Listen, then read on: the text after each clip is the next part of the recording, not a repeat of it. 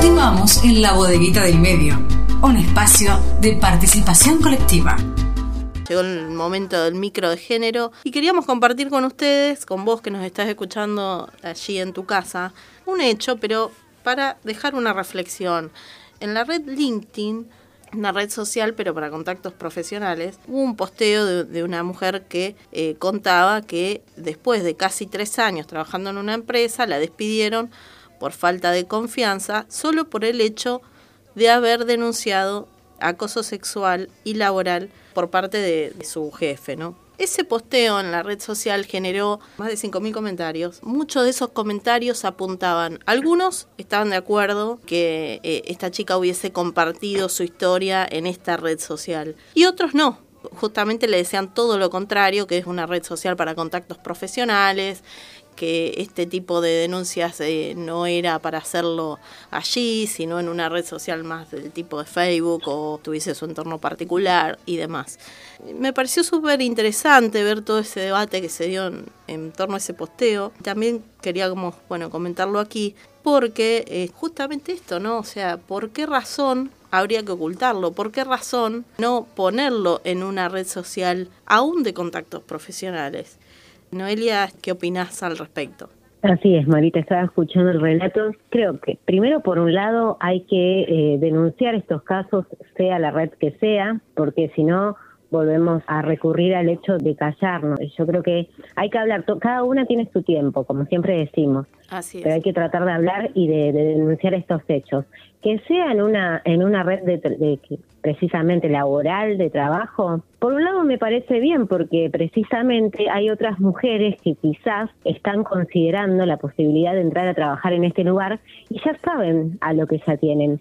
Fíjate que a lo último que hice postdata, ahora hay un nuevo gerente general porque a mi acosador lo ascendieron. Yo creo que sí, que es el lugar para hacer estas denuncias porque precisamente evita que a otra mujer le pueda llegar a pasar y porque también la persona que la vas a contratar o que, o que se fije en el perfil de ella, ya sabe cómo trabaja ella y que no va a aceptar estos casos. Y es lo que tendríamos que hacer todas. No hay que permitir eh, estos casos. Así es. Sí, yo quiero plantearlo también desde el lado eh, del empleador o desde el que está buscando empleo, ¿no es cierto? Es decir, este tipo de posteos, si, si se toleran y no se logra amedrentar a quien publicó y, que lo retire, digamos que es una forma de ver con quién quiero trabajar.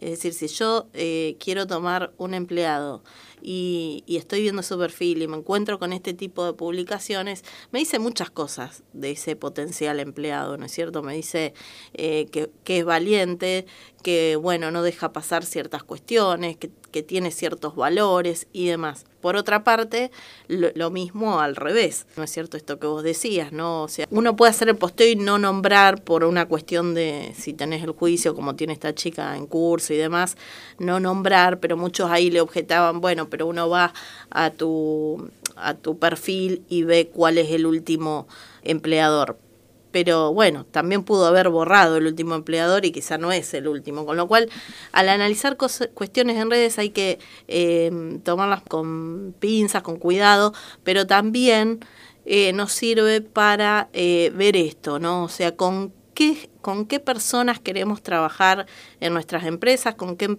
con qué personas queremos trabajar como empleadores eh, cuando vemos un posteo de este tipo, sirve para estas cuestiones, sirve para, eh, bueno, que la víctima pueda este, e, expresar, es sumamente valioso y por nada del mundo, digamos, darle diciendo lo contrario.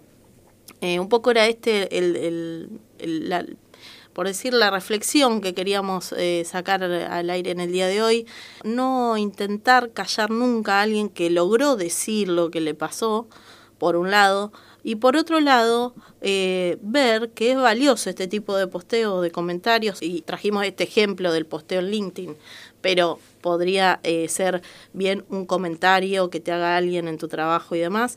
No, no callar esas voces que eh, sabemos que es tan difícil que se logren exteriorizar, simplemente dejar esa reflexión, ¿no? Un poco la pregunta del micro de género hoy era, ¿hay que publicar o no?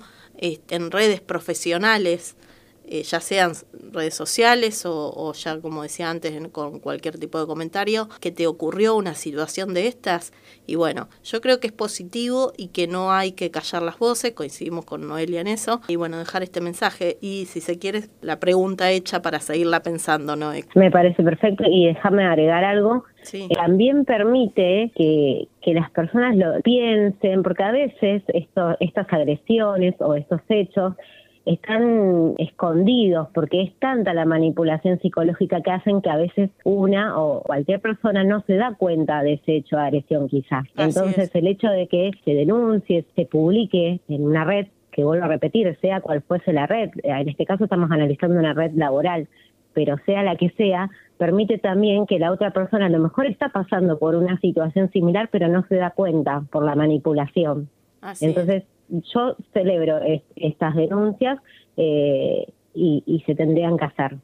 Sirve para pensar a todo el mundo, digamos, no solamente para aquellos que no se animan a, denunciar, sino también aquellos que no tienen una posición muy formada en el tema y que siempre están en contra, digamos, también leer lo que le pasa a otra persona y y de alguna manera quizás poder llamar a esa a que se genere esa empatía digamos es, es bienvenido no así que bueno qué te parece Noé si eh, dejamos hecha la pregunta para nuestra audiencia que se puede sumar en las redes sociales y, y ponernos comentarios en esto sobre lo que piensan acerca de esto que estamos planteando y mientras vamos a escuchar un tema te parece Así es, vamos a escuchar ahora a China Roldán con Huella a la Luna, el tema de su presentación en el ciclo Te doy una canción, un ciclo muy reconocido de la ciudad, esto fue en el 2018, así que nos, quedamos escuchando a China Roldán.